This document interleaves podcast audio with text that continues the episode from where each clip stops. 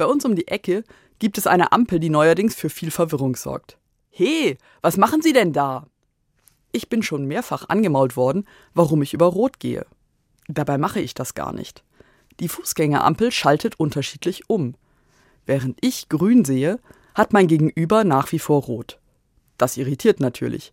Viele Leute entschuldigen sich mittlerweile, wenn sie aus der Sicht des Gegenübers bei Rot losgehen. Es ist wie immer im Leben.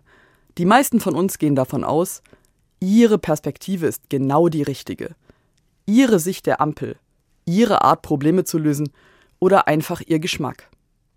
Bei Quarantänefällen in der Nachbarschaft habe ich oft anderen Dinge vom Einkaufen mitgebracht, die ich besonders lecker und tröstlich finde. Aber nicht alle Menschen teilen meine Vorliebe für Pistazien. Was willst du, dass ich dir tue? fragt Jesus einen Blinden, der nach ihm ruft. Das wirkt beinahe komisch. Was soll der Blinde schon wollen? Natürlich wieder sehen können. Das ist die Vermutung, die wohl viele hätten.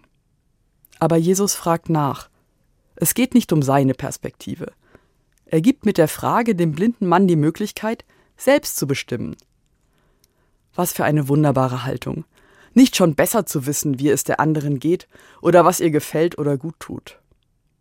Die verwirrende Ampel erinnert mich jetzt daran. Geh nicht immer von deiner Perspektive aus.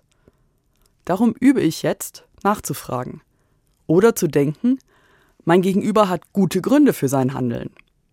Bei der Ampel ist das mittlerweile nicht mehr nötig aber bei Einkäufen für die Nachbarin habe ich schon etwas gelernt. Sie mag eingelegte Peperoni. Und die bringe ich ihr natürlich auch gern mit. Was willst du? Eine einfache Frage, die mein Gegenüber ernst nimmt. Eigentlich gar nicht so schwierig.